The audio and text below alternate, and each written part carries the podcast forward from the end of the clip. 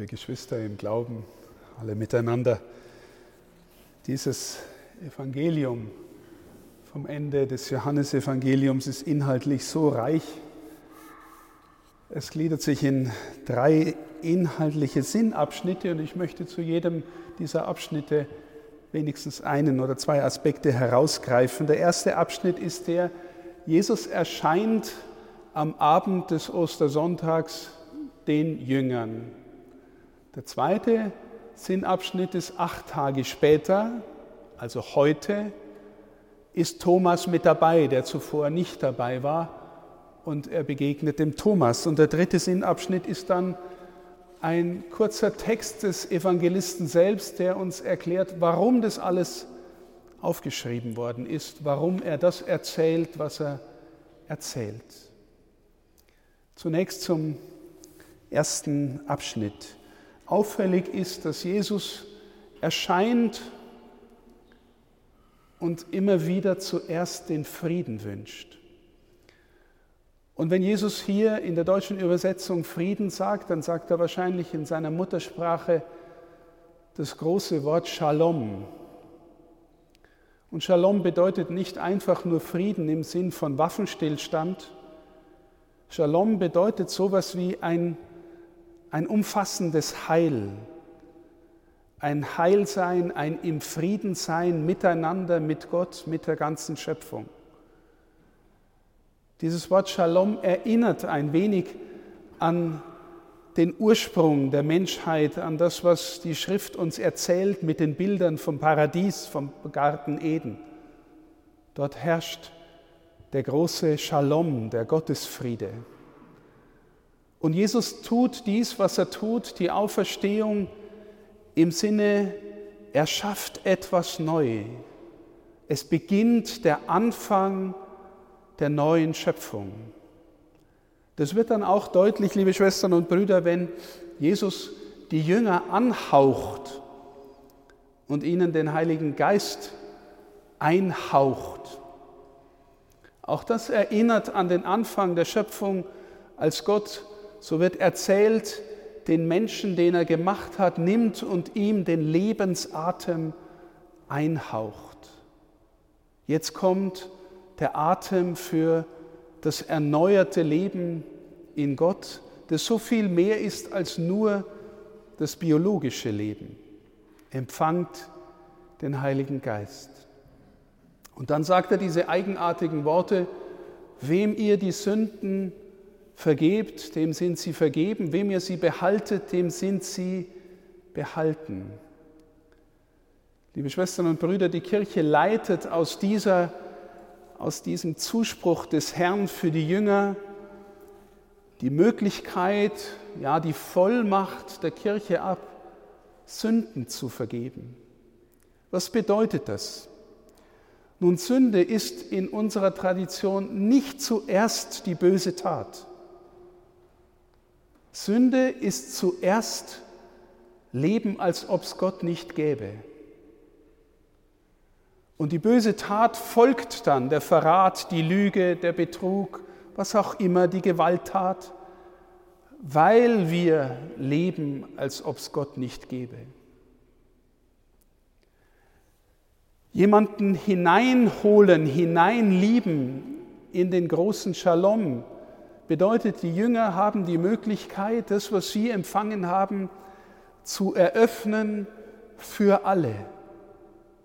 Aber dieses sich hineinnehmen lassen in den inneren Frieden, den der Herr schenkt, das setzt natürlich voraus, dass wir uns bekehren, dass wir die Erkenntnis haben, ja Herr, ich habe so gelebt und lebe immer wieder so, als ob es dich nicht gäbe ohne Vertrauen, ohne die innere Beziehung zu dir. Lass mich hineinfinden in deinen Shalom. Lass mich in den Frieden finden, den du verheißt, der von dem, was die Welt Frieden nennt oder was in der Welt Unruhe stiftet, nicht angerührt werden kann. Paulus sagt uns das in einer tiefen Weise, dass er sich so verbunden fühlt mit dem Herrn, dass kommen kann, was, was wolle. er wird nicht mehr herausgerissen aus der Zusage des Herrn, dass er uns liebt, dass er ihn liebt und dass er mit ihm durch die Welt geht und durch die Zeit. Wem ihr die Sünden vergebt, dem sind sie vergeben. Also wer bereit ist, in diesen Gottesfrieden hineinzukommen und wer nicht bereit ist, umzukehren, der bleibt in gewisser Weise draußen. Dem sind sie behalten, wie der Text formuliert. Dann in einem zweiten Abschnitt kommt der Thomas dazu, der zunächst nicht glaubt, dass der Herr wirklich lebt, obwohl es die Jünger ihm erzählen. Und eine Deutung dieses Ereignisses ist die, niemand kann alleine glauben. Das hat Papst Benedikt immer wieder gesagt. Niemand kann alleine glauben und umgekehrt, wer glaubt, ist nicht allein. Also Thomas braucht die Gemeinschaft der Jünger, braucht das Hineingenommensein in diese Gemeinschaft, in der sich dann der Frieden Gottes ereignet und er darf berühren, aber mehr noch, liebe Schwestern und Brüder, er lässt sich berühren. Er lässt sich im Herzen berühren. Hier, hier passiert etwas überaus Wichtiges und Entscheidendes für uns alle. Fragen Sie sich, Schwestern und Brüder, fragen wir uns, bin ich schon mal vom Herrn berührt worden? So dass in mir vielleicht ein Erkennen war im Sinn von, ja, wenn jemand Recht hat oder wenn jemand in der Wahrheit lebt oder aus der Wahrheit spricht, dann er. Wer sonst?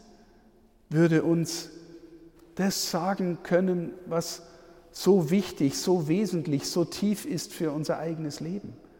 Von wem sonst soll der Gottesfriede kommen, außer von ihm?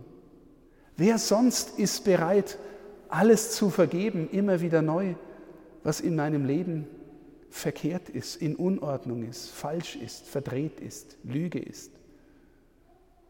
Wer, wenn nicht er, liebe Schwestern und Brüder? Fragen wir uns, sind wir schon berührt worden? Und es führt uns zum allerletzten Abschnitt dieses Evangeliums, wenn der Evangelist sagt, diese Zeichen, die er hier geschildert hat, sind aufgeschrieben, damit ihr glaubt, dass Jesus der Christus ist, der Sohn Gottes, und damit ihr durch den Glauben das Leben habt in seinem Namen. Das klingt sehr theologisch, sehr abstrakt, aber es ist zutiefst wesentlich für unser eigenes gläubiges Leben. Damit ihr durch den Glauben das Leben habt in seinem Namen. Zunächst, was bedeutet in seinem Namen? Das ganze Johannesevangelium ist darauf angelegt und erzählt, dass Menschen eine Antwort finden auf die Frage, wer ist eigentlich Jesus? Und mehr noch, wer ist Jesus für mich? Der Evangelist will uns den Namen des Herrn bekannt machen, und zwar in einer Weise, dass wir verstehen, wenn wir den Namen Jesus hören oder ihn selber sagen, dass da etwas mitschwingt von Erkennen, Vertrauen, Liebe. Wenn Sie, liebe Schwestern und Brüder, den Namen von jemandem sagen, der Ihnen vertraut ist, den Sie gern haben, dann schwingt da in dem Aussprechen seines Namens ganz viel mit von dem, was sie da hineinlegen, von ihrer Geschichte mit dieser Person, die sie kennen. Und es klingt völlig anders, als wenn beispielsweise bei der Einwohnerbehörde jemand ihren Namen aufruft. Wenn jemand den Namen von einem anderen sagt, den er gern hat, den er vertraut, der ihm vertraut ist. Das heißt, liebe Schwestern und Brüder, den Namen Jesu kennen und sagen, drückt etwas aus über ihre innere Beziehung zu ihm. Damit ihr, sagt der Evangelist, durch den Glauben Leben habt in seinem Namen. Also der Glaube, das Vertrauen zum Herrn führt dazu, dass wir immer mehr vertraut werden mit der Frage, Herr, wer bist du?